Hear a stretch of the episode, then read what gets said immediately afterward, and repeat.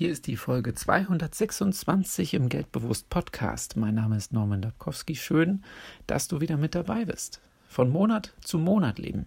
Das ist das Thema heute. Wenn Zahltag ist, ist die Welt in Ordnung. Einmal im Monat ist die Welt in Ordnung. Ab dann wird sie langsam immer unbequemer. Ich rede von dem Leben einiger Menschen, dem Leben am Rande des finanziellen Abgrunds. Wenn du mit deinem Geld gerade so den Monat über die Runden kommst und nichts übrig bleibt, du vielleicht sogar schon einige Tage vor Ende des Monats auf den Zahltag wartest, dann lebst du sprichwörtlich von Monat zu Monat. Deine Einnahmen transformieren sich binnen 30 Tagen zu Ausgaben und dann geht alles wieder von vorne los. In Deutschland, Europa und der Welt leben viele Menschen nach diesem Prinzip.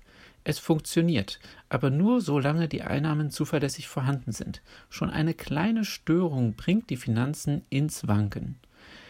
Denn dann beginnt eine Spirale, die nur wenige später noch bremsen oder aufhalten können. Die Schuldenspirale.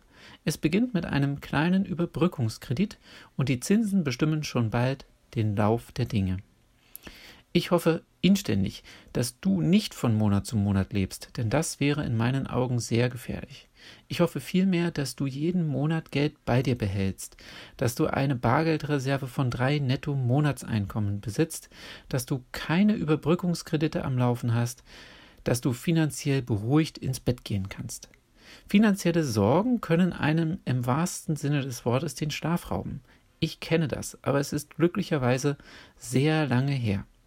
Rückblickend kann ich sagen, die Sorgen haben mir dabei geholfen, meine finanzielle Situation von Grund auf besser aufzustellen.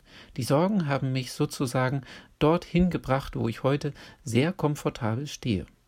Und das ist das Wichtige. Wenn du in einer finanziellen Drucksituation steckst, in Sorgen, in einem Hamsterrad, in einem nicht enden wollenden Rhythmus aus Durchatmen und Anspannung, dann solltest du dir deine Sorgen zunutze machen. Nehme sie als Anlass und als Unterstützung, um deine finanzielle Situation zu verbessern. Etappenziel 1. Jeden Monat 10% deiner Einnahmen behalten, also nicht ausgeben. Etappenziel 2. Überbrückungskredite tilgen. Etappenziel 3. Einnahmen steigern und Ausgaben mindestens gleich halten. Diese drei Etappenziele bilden den Grundstein, um aus dem Leben von Monat zu Monat aussteigen zu können. Nutze diese Etappenziele, wenn du bisher von Monat zu Monat lebst, um in eine bessere finanzielle Zukunft zu wechseln.